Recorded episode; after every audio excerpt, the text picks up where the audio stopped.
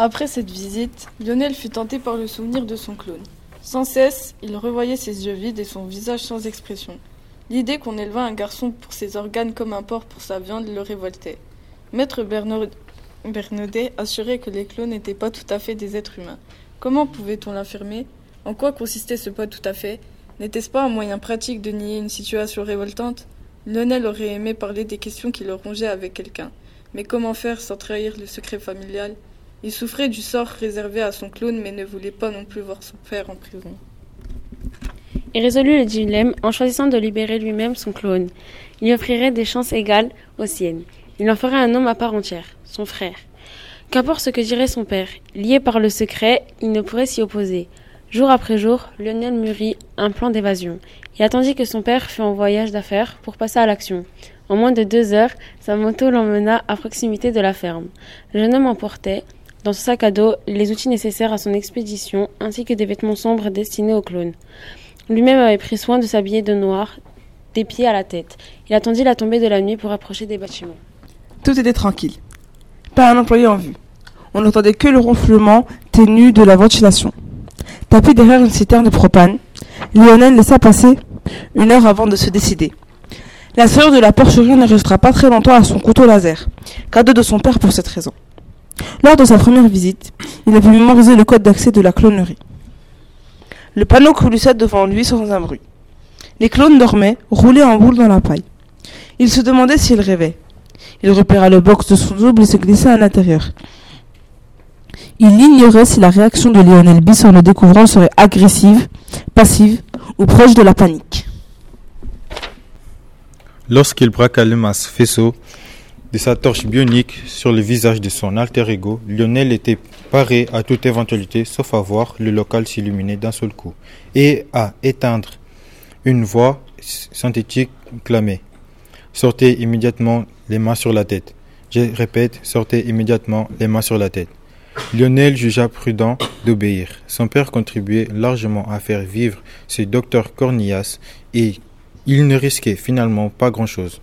Sur le regard atone de son clown, il mit les mains sur la tête et enjamba la barrière du box. Je suis le fils de maître Bernaudet. Nous nous sommes déjà rencontrés. Précisa Lionel, tandis que l'homme aux bottes le poussait sans ménagement vers les appartements du docteur Cornillas. Ta gueule. L'employé tenait sa main droite, une matraque électrique, et paraissait impatient de s'en servir. D'une poussée brutale, il envoya Lionel rouler au pied du divan où reposait le médecin. Je me plaindrai à mon père. Vous n'avez pas le droit. Tu n'avais pas le droit non plus de t'introduire dans la clonerie. Sur la bande vidéosurveillance, on te va clairement crocheter la serrure. D'accord, d'accord, mais c'était pour la bonne cause. C'est-à-dire? Je voulais libérer mon clone. le, le libérer de quoi, jeune homme? Eh bien, de la vie horrible que vous l'obligez à mener, une vie d'animal de zoo. Mon pauvre garçon, ton clone est mille fois plus heureux que toi.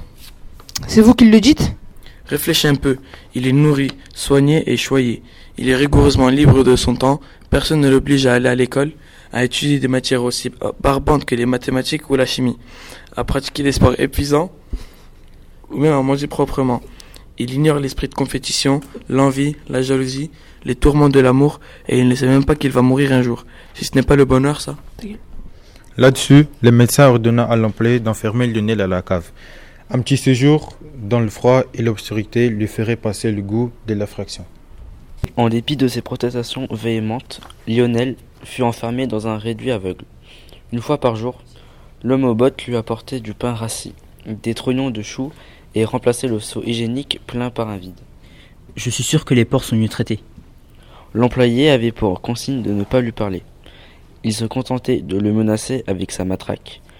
Livré toute la journée à ses seules pensées, le prisonnier eut amplement le loisir de méditer les propos du docteur Carniaz. Il commença à leur trouver un fond de vérité. Lionel, en effet, détestait l'école depuis toujours. Les maths et la chimie par-dessus tout. Il abhorrait le sport en général. La compétition en particulier. Depuis peu, il se désolait de ne pas plaire aux filles qu'il attirait, et aux jalousait secrètement les succès de ses camarades. Alors une idée prit forme dans son esprit, une idée plutôt biscornue. Pauvre petit, c'est affreux. Lionel reposait dans la blancheur des draps. les yeux clos, à peine plus que d'habitude, à son chevet. Ma- Madame Bernaudet pleurait et se tordait les mains. Maître Bernaudet, lui, s'efforçait de conserver un maintien digne. Il était rentré précipitamment de voyage en apprenant que son fils avait été victime d'un accident de moto. Le docteur Cornillaz n'avait pu intervenir car aucun organe essentiel n'avait été touché, à l'exception du seul qui fut impossible de remplacer, le cerveau. Tu crois que notre petit Lionel va rester Pas idiot, non, mais tu as entendu les médecins comme moi. Il sera contraint de repartir pratiquement à zéro. Il devra apprendre, ou plutôt réapprendre à parler, à lire, à écrire. Il nous faudra des trésors de patience. Nous les aurons, Lionel, est notre fils unique. Nous lui avons toujours donné ce qu'il y avait de mieux. Il reviendra ce qu'il était, et même mieux. Portant tendrement à ses lèvres la main de son fils inconscient, elle ajouta. Tu vas t'en sortir, mon chéri. Tu vas t'en sortir.